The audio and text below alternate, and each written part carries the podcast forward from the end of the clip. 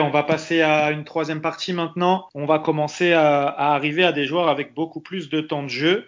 On va parler de Norman Powell. Norman Powell, moi je lui ai mis 12, Max tu lui as mis 16, Alex, tu lui as mis 14 et Victor, tu lui as mis 15. Je vais commencer, j'ai peut-être été un peu sévère, mais euh, j'en attendais beaucoup plus de Powell. Après son titre de joueur de la semaine, il était, il était vraiment exceptionnel et peut-être que j'étais un peu trop resté là-dessus et j'en attendais beaucoup de lui et malheureusement pour moi, il n'a pas répondu euh, aux attentes. C'est compliqué. C'est compliqué pour Powell pour moi parce que vraiment là la saison qui va venir je pense va être euh, vraiment importante pour lui parce que la franchise va devoir faire des choix dans qui elle prolonge et combien elle donne et euh, on va en parler après mais on a Oji Anunobi qui euh, qui a vraiment montré qu'il était l'avenir et qu'il est indispensable à l'équipe et Powell je serais même pas surpris qu'il soit tradé cette saison. Franchement, je, ne serais pas surpris. Alex, tu lui as mis 14. Euh, dis-moi un peu ton avis sur, euh, sur cette euh, bulle de, de, Norman Powell. En fait, Norman Powell, je vais reprendre un peu ce que j'avais dit. Je ne sais pas si c'était sur, sur le premier conseil ou,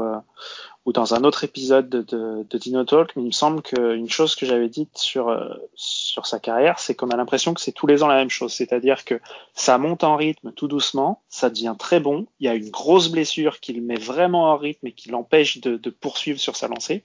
Et derrière, c'est que les montagnes russes en fait. Et là, cette année, on a eu encore droit à des blessures, on a eu encore droit à des très bons moments, comme son passage de, joueur de la semaine. Et puis, pas encore une coupure, mais cette fois pas pour blessure, c'est le, Covid qui coupe tout et qui, euh, qui fait que la saison euh, s'arrête et, euh, et, coupe le rythme de, Norman Powell. C'est très rageant parce que on sent que ce gars est, capable de peser et d'apporter, en tout cas en sortie de banc. Donc en fait, on est plus sur le sur de la frustration de se dire quand est-ce qu'il va faire une vraie saison complète, quoi, sans sans souci, juste à jouer son jeu et, euh, et on aimerait bien voir ça. Quoi. Ouais, tout à fait d'accord. Euh, Victor, ton avis? Je vous rejoins de toute façon sur pratiquement tout ce qui a été dit. Voilà, malheureusement, une blessure un peu bête hein, qui, qui, fait mal à sa saison.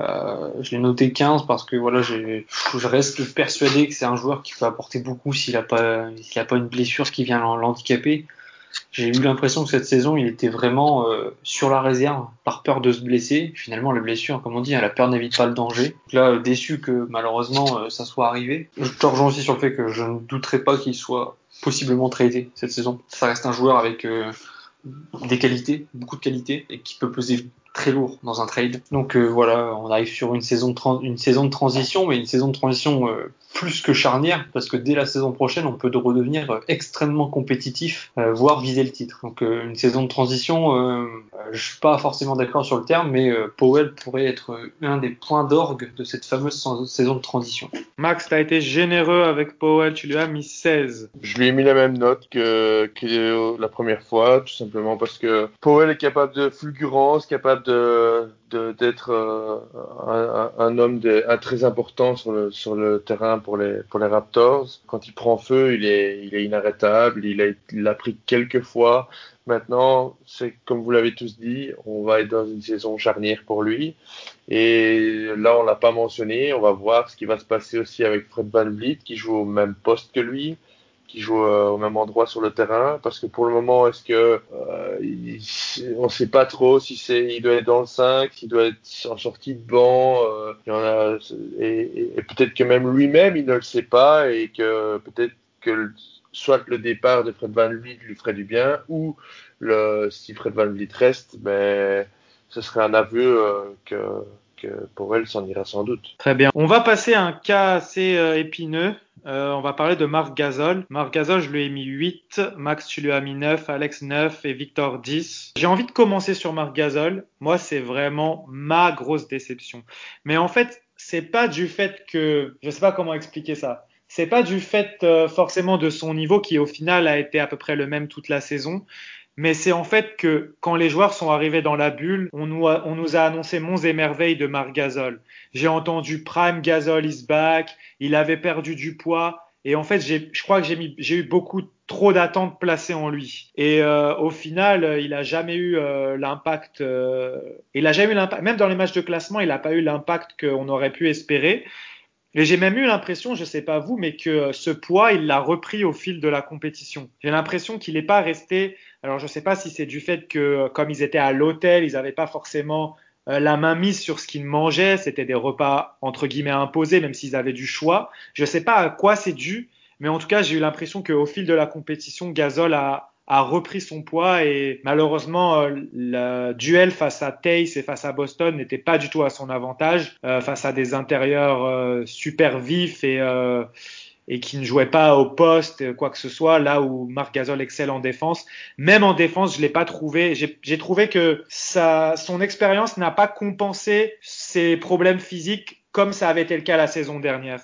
Donc voilà, 8, une grosse déception et on ne sait pas euh, s'il sera là la saison prochaine. Il y a eu des rumeurs comme quoi il devait retourner en Espagne, mais ça a été coupé court par les journalistes locaux qui sont allés chercher des sources qui ont dit que rien n'avait été décidé. Donc on reste dans l'attente. Après, je serais peut-être pas forcément contre un Marc Gasol vraiment à un salaire euh, assez bas, minimum vétéran, mais je serais quand même plus d'avis pour euh, laisser la place à des Chris Boucher et compagnie. Après, je je, je suis encore, euh, je sais pas trop en fait avec Gasol. Euh, quelle est un peu votre position? Euh, Qui c'est que je pourrais interroger? Bah Victor, tu lui as mis 10, tu lui as mis la moyenne quand même. Euh, oui, bah la moyenne, euh, je pense que j'ai mis la moyenne pour une seule bonne raison, on va dire, c'est que grâce à son niveau plutôt cataclysmique, il a su mettre en avant Ibaka, tout simplement.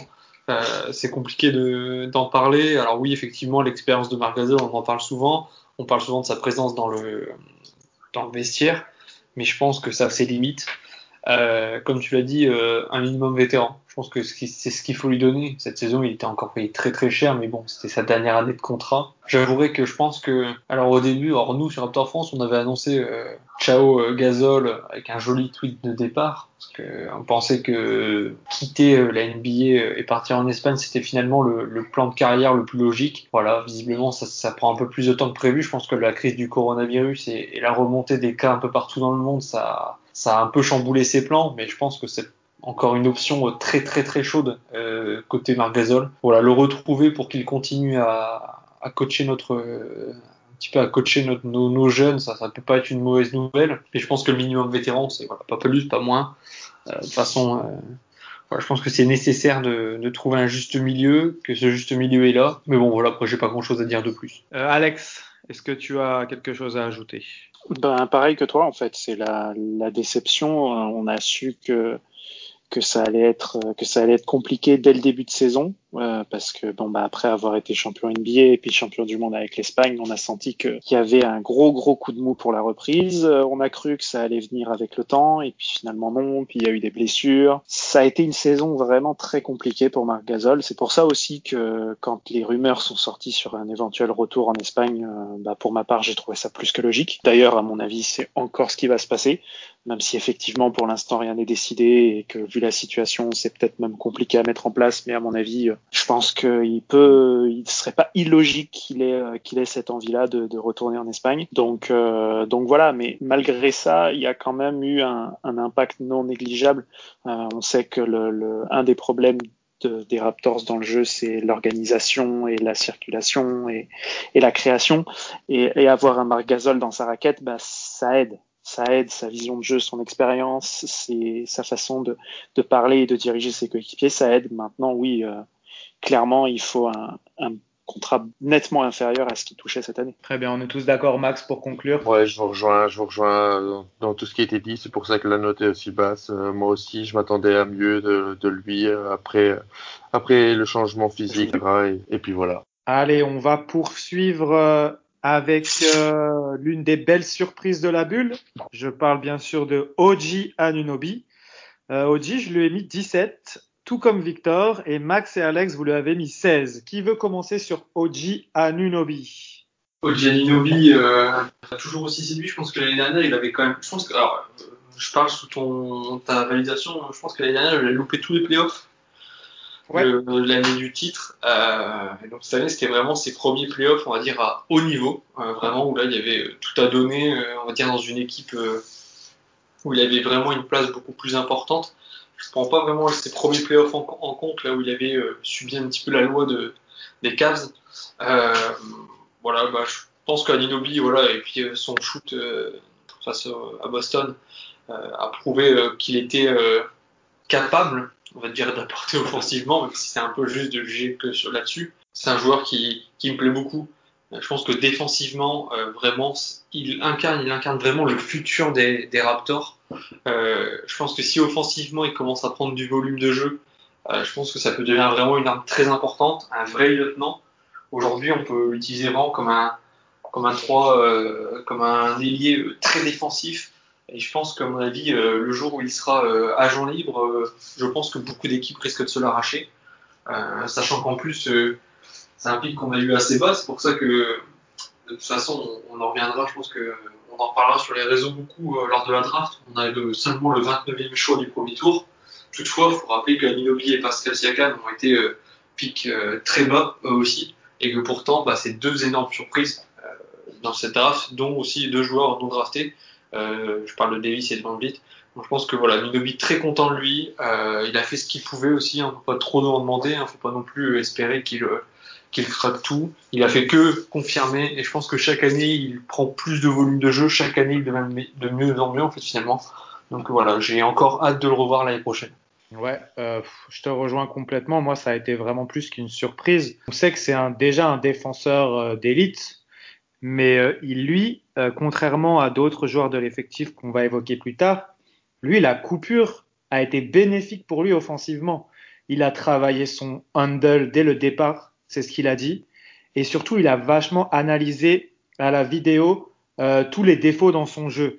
Et en fait, moi, surtout, ce qui m'a impressionné avec Anunobi, c'était ses choix. Il faisait toujours les bons choix. Alors qu'on savait avant, son problème, c'était il allait trop loin dans les pénétrations, où déjà son handle n'était pas très bon, donc c'était pas forcément un joueur qui prenait le jeu à son compte, et c'est pas ce qu'on attendait de lui. Et là, pour moi, il a fait vraiment plus que ce qu'on attendait de lui, parce que honnêtement, si tu me demandais euh, Oji Anunoby début de saison, je te dirais c'est un true ND. C'est on va le laisser dans le coin, il va prendre ses tirs de loin, il va défendre dur, et c'est tout ce qu'on attendait de lui. Mais là, vraiment, dans cette bulle, il est allé au-delà de ça, et c'est pour ça que je lui ai mis 17. J'aurais même pu lui mettre plus, parce que honnêtement, Oji Anunoby, il est allé au-delà, au-delà des attentes. Il est allé au-delà des attentes, comme tu le dis, défensivement, offensivement, il y a eu quelques quelques beaux gestes Maintenant, voilà, on, verra cette saison s'il est capable encore de step up d'un niveau offensivement, s'il aura travaillé euh, pendant, pendant cette intersaison et, euh, et si on peut compter sur lui, comme vous l'avez dit, euh, en, en, lieutenant ou en, ou en joueur quand même assez important d'une franchise. Donc, mais cette saison, normalement, il devrait encore passer d'un palier. Parfait. Et Alex, pour conclure sur Oji pas grand chose d'autre à ajouter. Hein. Il suit la, trajectoire de ses, euh, aînés, euh, Fred Van Vliet et Pascal Siakam, ou draftés très bas ou non draftés et qui finissent par, montrer qu'ils ont euh, du potentiel et capables de, bien progresser. J'ai également pas peur de le dire, on sent que ce mec a bossé avec Kawhi Leonard pendant un an. Euh, pour moi, le parallèle, il est, il est faisable déjà aujourd'hui. Alors, effectivement, bien sûr, euh, Anunobi n'est pas aujourd'hui l'arme offensive qu'est Kawhi, hein, ni défensive d'ailleurs. Mais il y a de gros parallèles à faire. Il a été capable de sortir de grosses défenses en un contre un. Euh, il est capable de, de, de, progresser encore offensivement. Il l'a déjà fait. Donc euh, non, non, vraiment très, euh, très, très satisfait de la saison d'Oji. Très bien, on va passer à une autre satisfaction, je pense pour tous, et on va parler un peu de sa free agency aussi. On va parler bien sûr de Sergi Baca. Moi, je lui ai mis 15. Je suis un peu en dessous de vous en fait. Je lui ai mis 15, Max, tu l'as mis 18. Alex 17, Victor 17. Je parlerai en dernier, je vous dirai un peu pourquoi je suis en dessous de vous à mon sens. Max, as mis 18, est-ce que tu veux commencer? Ah bah il porte bien son nom, pour moi c'est le chef de l'équipe. Euh, il a bien réussi à faire une, euh, une bulle assez incroyable. Euh, tout le monde a dit euh, la priorité euh, à la free agency des Raptors, c'est de re-signer Ibaka. Et même si Van Vliet a fait, on, va en revenir juste après, une, saison correcte, Ibaka, c'est une des saisons les plus satisfaisantes de sa carrière. Il l'a dit qu'au niveau ambiance, au niveau de, de se sentir euh, dans, la ville et, dans l'équipe, il était au, au, summum. Il s'était jamais senti aussi bien, donc euh, ça ne peut que, nous encourager pour la suite. En fait, Ibaka fait partie de ces joueurs qui aiment être à Toronto et ça se sent sur le terrain. Il y a une, énergie assez folle dans le, jeu de Serge Ibaka, et ça s'est senti dans, dans, chacun de ses matchs, notamment sur cette bulle où il a été vraiment très performant. Euh, et, très très important dans le jeu de dans le jeu de Toronto. Donc euh, non, enfin rien à dire. Des probablement le, sixième homme de Toronto cette année. Donc euh, très bonne saison et on espère le, revoir la saison qui arrive. Victor, avant que je conclue. On espère revoir Serge Ibaka l'année prochaine sous nos couleurs. Voilà, un joueur qui aime être à Toronto, un, un joueur que l'on aime voir à Toronto. Donc je pense que c'est réciproque et que je, pense que le, front office fera le, nécessaire pour euh, le garder euh, sous nos couleurs encore un an. Euh, je pense qu'il a tout à apporter encore. Il a pris vraiment une nouvelle dimension. Comment dire Voilà, il a pris une dimension encore supérieure. Et je pense que tout ça, ça, ne fait que confirmer le, on va dire l'élan qu'il a pris et la volonté qu'il a de vraiment de, peser et de, s'imposer chez les Raptors. Après, à voir si euh, c'est sur la longue durée ou c'est de pas de la pointe mais presque avec nous. J'espère qu'on va le voir encore quelques années à son meilleur niveau et à Toronto. Très bien. En fait, moi, si j'ai mis 15, c'est pas par rapport à son niveau, c'est que pour moi, en fait, il a été sous-utilisé pendant ses playoffs. Je pense que Nick Nurse, il a remporté le match 6 en jouant small ball. Et en fait, euh, dans le match 7, pour moi, c'est une erreur d'avoir complètement zappé Sergi Baca parce qu'il avait gagné avec ce small ball dans le match 6. En fait, si je lui mets, si je lui mets que 15, c'est juste parce qu'il aurait dû avoir de meilleures performances, mais c'est pas sa faute forcément. C'est juste pour ça. Pour revenir à Ibaka, pour moi, tout simplement, la saison prochaine, il faut lui donner le poste de titulaire. Il doit avoir un temps de jeu de 35 minutes comme tous les autres titulaires et là, on va voir vraiment ce dont euh, Serge Ibaka est capable. Comme tu disais, Victor, pour l'instant, je pense euh, l'info qu'on peut donner sur la free agency, c'est que les Raptors devraient lui proposer un an, mais avec un très très gros contrat. Comme ils ont fait euh, la prolongation de Laurie sur un an, ils vont lui donner un gros contrat sur un an. Après, à voir si Ibaka souhaite avoir un contrat plus long et partir ailleurs en gagnant moins sur la première saison, bien sûr. Euh, c'est vraiment ça qui va jouer. Moi, personnellement, je suis optimiste parce que, comme vous l'avez dit, euh, Sergi Baca, il aime cette ville. Il a plusieurs euh, business qu'il a démarré dans cette ville. J'ai encore vu dernièrement qu'il lance, euh, lance une ligne de vêtements avec la marque Nobis, qui est une marque canadienne. Il vient de lancer les, les campagnes de pub dans Toronto.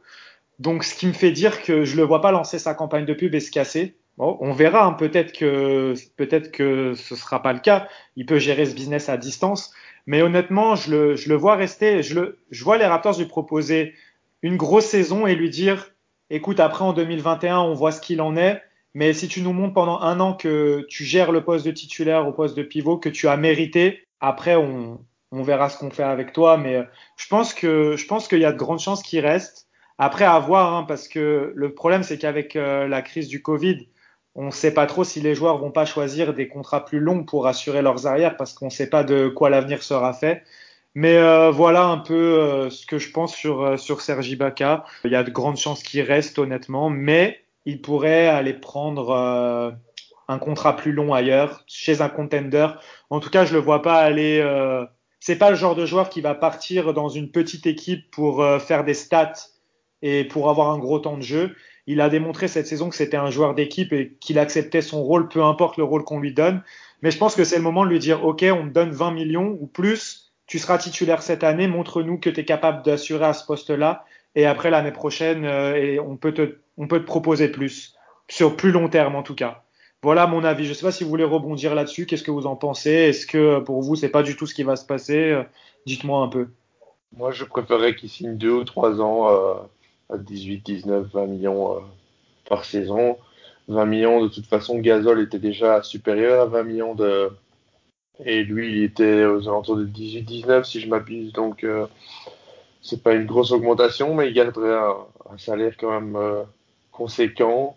Et moi, je suis tout à fait d'accord pour qu'il reste, pour qu'il passe titulaire dans l'équipe. Oui, bien sûr, tout à fait d'accord. Pour moi, Ibaka doit être, doit être le pivot titulaire des Raptors l'année prochaine à voir ce qui va se passer bien sûr dans les semaines à venir, mais je veux dire pour l'instant c'est lui ou, ou Gasol ou Chris Boucher dans le dans l'hypothèse où les deux restent. Donc pour moi la meilleure solution reste euh, Sergi Baca en tant que titulaire.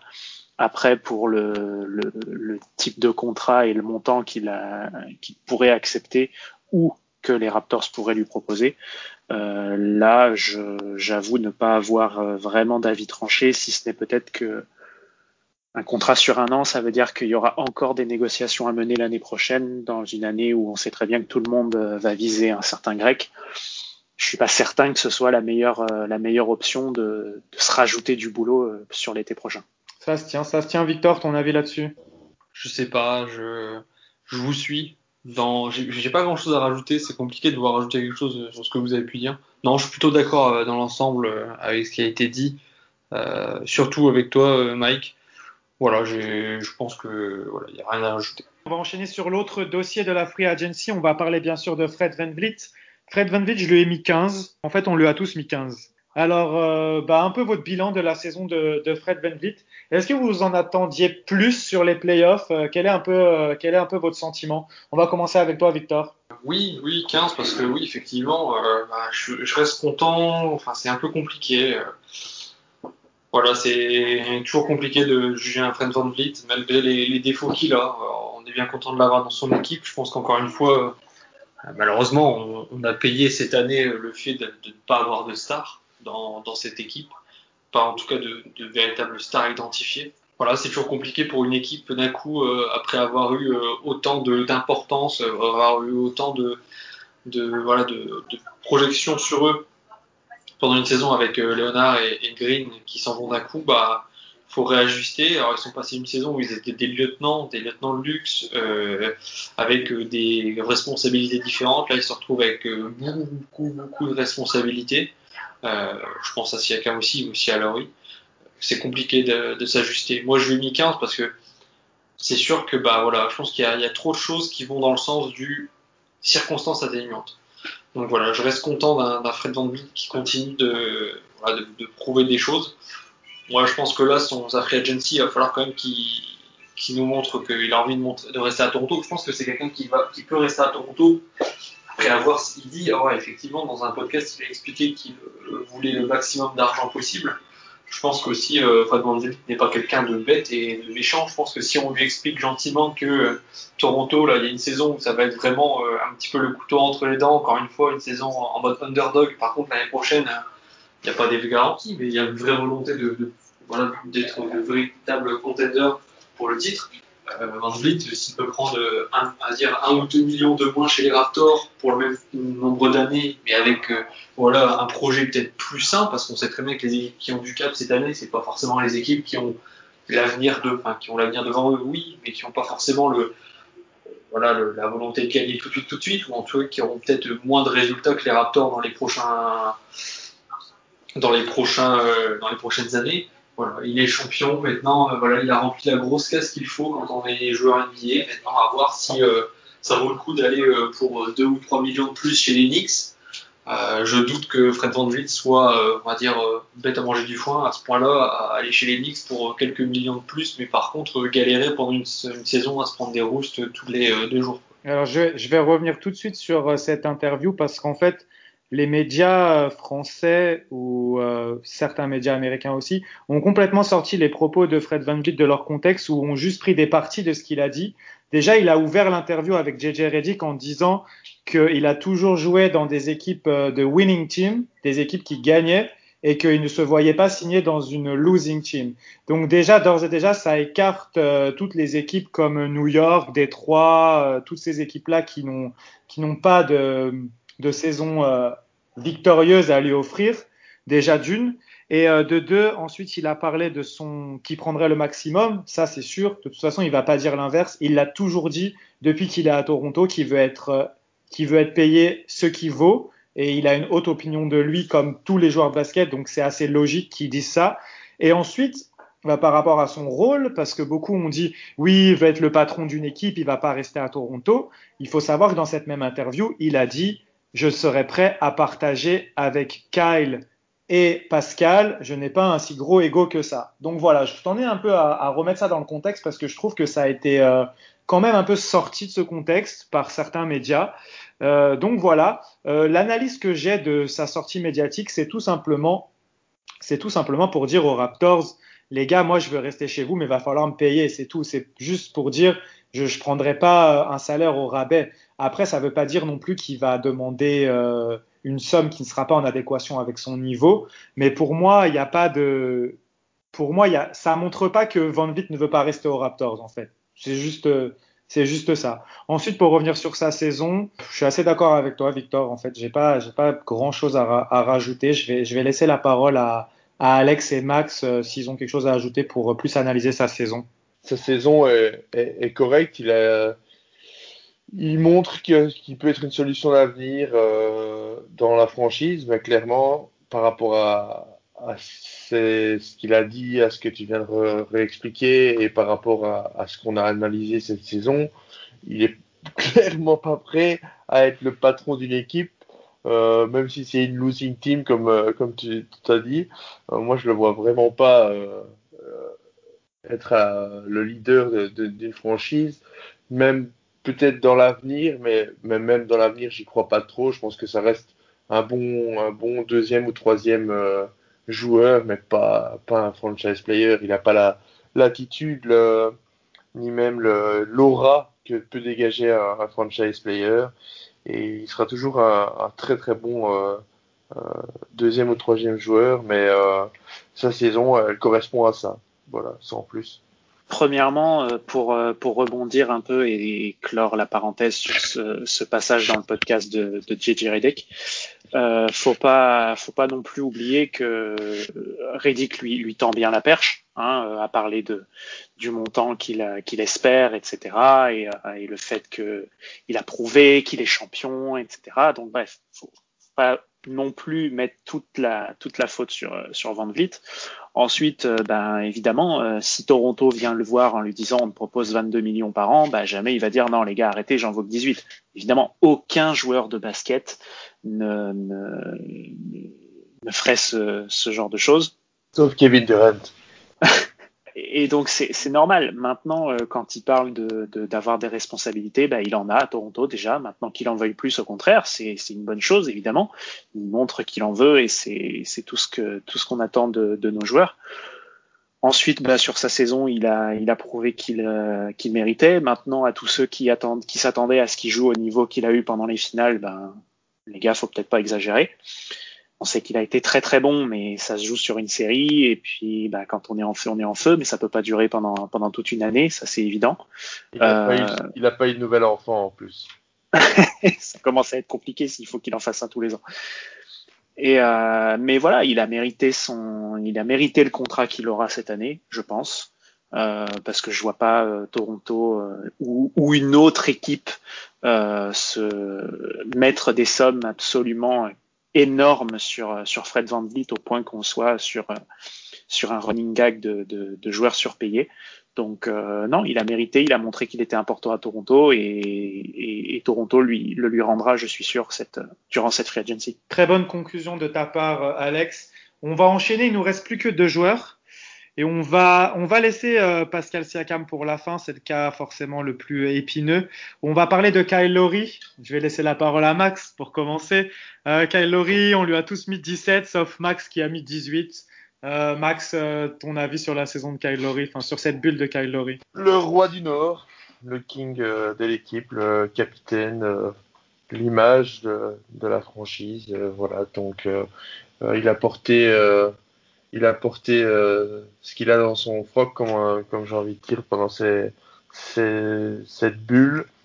Et euh, il a montré qu'il qu'il était bien un, joueur important à Toronto, qu'il était bien, qu'il qu'il valait un, un All-Star, qu'il a fait une super saison. Donc voilà, moi j'attends maintenant de lui qu'il fasse encore une belle saison ici et puis qu'il prenne un petit contrat et qui termine sa carrière au Raptors et tout sera réussi.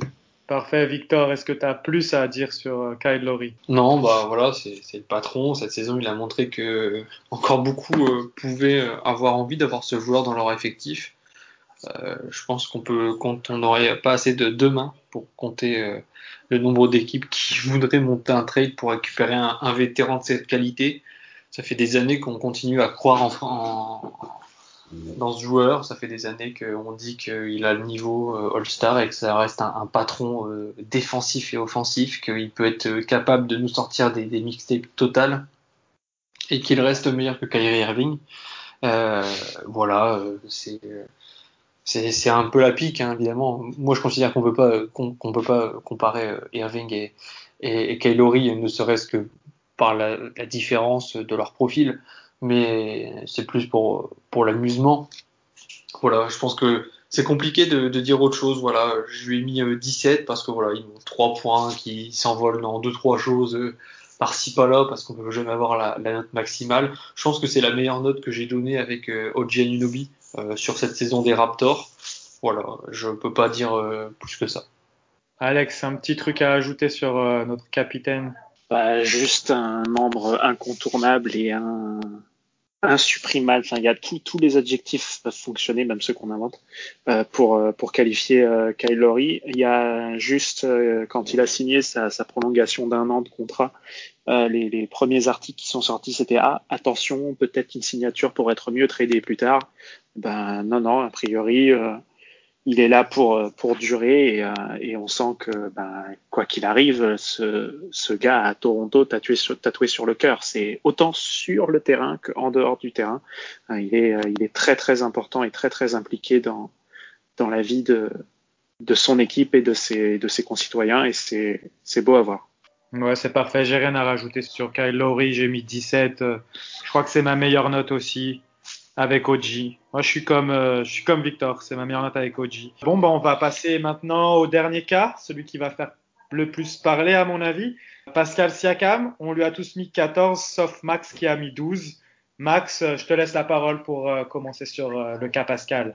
Je peux être très généreux quand je suis très content et je peux être moins généreux quand je ne le suis pas. Donc, euh, j'étais pas content de la bulle de, Siakam. Il, est, a jamais euh, réussi à retrouver son niveau euh, qui était le sien avant, euh, avant la bulle. Il a forcé des, tirs, des tirs à trois points, des tirs dans le corner, des pénétrations. Il a, il a beaucoup, beaucoup forcé quand ça rentrait pas pour espérer que ça rentre et c'est jamais rentré.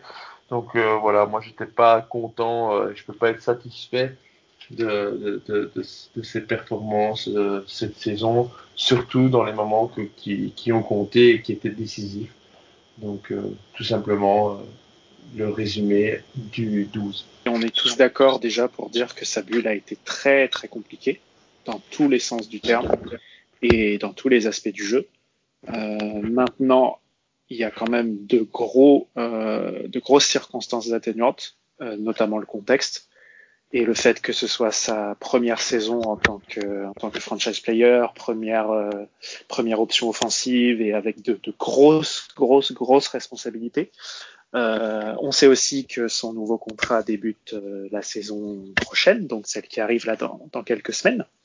Donc, euh, c'est des choses qu'il faut avaler, qu'il faut assimiler pour un joueur, et je pense qu'on peut se permettre de lui laisser un petit peu de temps pour pour s'y faire et, montrer que qu'il est capable de bien mieux que ça, parce qu'on le sait qu'il en est capable et qu'il a tout le potentiel pour pour être un joueur incontournable de non seulement de, des Raptors et potentiellement de la ligue dans les années à venir compliqué encore une fois hein, juger une saison comme ça aussi particulière. Euh, on n'est jamais euh, à l'aise euh, pour en tirer des conclusions.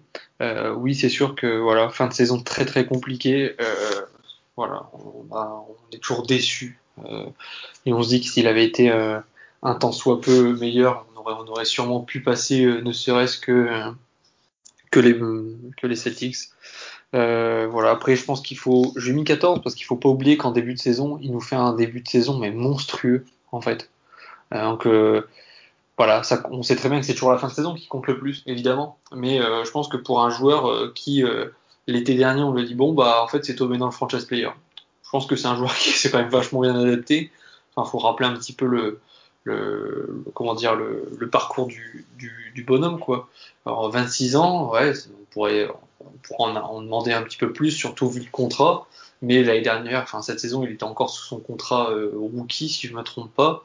Donc du coup, euh, on va dire qu'on a eu euh, finalement ce qu'on devait avoir financièrement.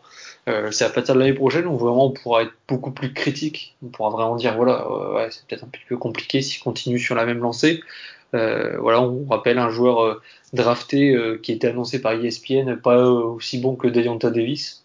Voilà, pour donner un petit peu le, l'espérance de vie que donnait ESPN à Siakam dans la ligue. Finalement, le mec s'impose en 905 avec les Raptors, enfin l'équipe de G-League des Raptors. puis ensuite vient, voilà, il gagne la, la G-League, il arrive dans l'équipe, il tente d'accrocher le, fameux poste 4 qui nous a fait du mal pendant très longtemps. Personne ne savait qui allait jouer à cette place-là. On arrive à le faire jouer il se développe, il prend du, volume de jeu autant défensivement qu'offensivement, puis voilà, puis d'un coup il devient un, joueur exceptionnel, MIP la saison avec, avec Léonard euh, champion, puis là d'un coup on lui dit bon voilà maintenant c'est toi, le, toi le patron. Je pense qu'il faut aussi un sas de décompression, je pense que euh, il a besoin aussi de souffler un petit peu et que cette saison la pression l'a un petit peu broyé, mais je pense qu'il faut aussi euh, faut pas lui retirer les, moments où il a été très très très fort. Euh, voilà. Donc je pense que malheureusement la, la, bulle lui a fait du mal, mais que voilà, 14, je pense que c'est un bon équilibre pour euh, aussi louer ses mérites sur la saison. Parfait, je vais donner un peu mon analyse de comment je vois un peu cette baisse de niveau de Siakam. Déjà, j'ai mis 14 parce qu'il faut pas lui enlever que défensivement, il a été l'un des meilleurs Raptors malgré tout pendant, pendant la bulle. de toute façon, pour moi, la série face à Boston, on la perd pas en défense, on la perd en attaque. D'une par, par le fait que Nick Nurse n'a pas réussi à s'adapter à la défense de Brad Stevens, et de deux, par le fait que Pascal Siakam n'a pas été à son niveau en attaque, et de très loin. Euh, comme tu as dit Victor, je pense que si Siakam était à son niveau, je demande même pas le niveau du début de saison qu'il a emmené au All-Star Game, mais ne serait-ce que le niveau, euh, parce qu'il a un peu baissé de pied quand même sur la deuxième partie de saison, mais un Siakam à 18-20 points par match dans la série face à Boston, pour moi, euh, Toronto passait.